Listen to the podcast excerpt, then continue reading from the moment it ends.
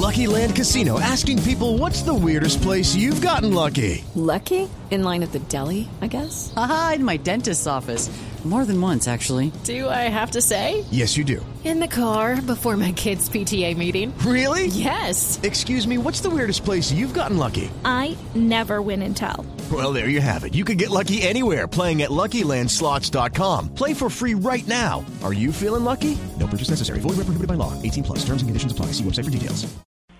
El padre Alberto Linero es periodista y también está en Mañanas Blue. 6 de la mañana, 43 minutos. Creo en la reconciliación. Creo que podemos superar desde la justicia las heridas que nos dividen y nos hacen entendernos como enemigos. Me gusta encontrar motivos para reconocer al otro y darle posibilidades de restablecer las relaciones equitativas, justas, funcionales y productivas que se necesitan. Para ello, creo que se debe tratar con respeto, evitando todo insulto y siendo capaces de reconocer lo que el otro hace bien, sabiendo decir, hombre, sí, esto está bien hecho. No se trata de abdicar de la búsqueda de justicia, pero siempre hay que hacerlo con la exposición de los mejores valores.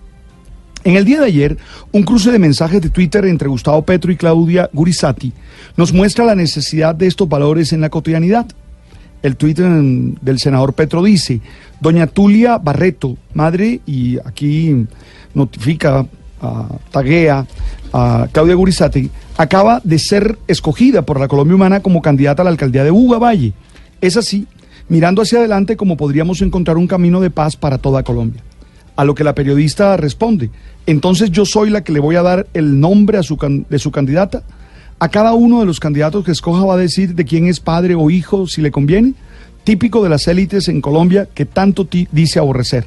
Deje de soñar conmigo, jajaja.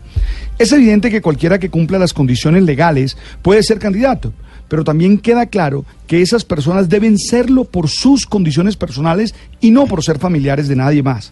Creo que plantear a la posible candidata, no desde sus cualidades personales, sino desde su relación familiar con la periodista, no parece responder a un genuino interés por reconocer las capacidades como líder que ésta tiene en su región, ni plantea los espacios de respeto que se requieren para generar las condiciones necesarias de procesos de reconciliación que nos hagan superar las divisiones que tanto daño nos han hecho. Quiero insistir en algo. Si queremos construir paz en Colombia, todos tenemos que aportar nuestros mejores valores. Y por lo menos hoy les propongo tres. Uno, respeto por los otros y por sus opciones de vida. Dos, ser capaces de comunicar las críticas de la mejor manera. Ser solidarios y generosos con el contrincante y entender que no es el enemigo. Ser asertivos a la hora de presentar cualquier propuesta. Y tres, buscar siempre la justicia. Recordemos que siempre hay barras bravas de lado y lado y personas interesadas en expresar más odio que reconciliación.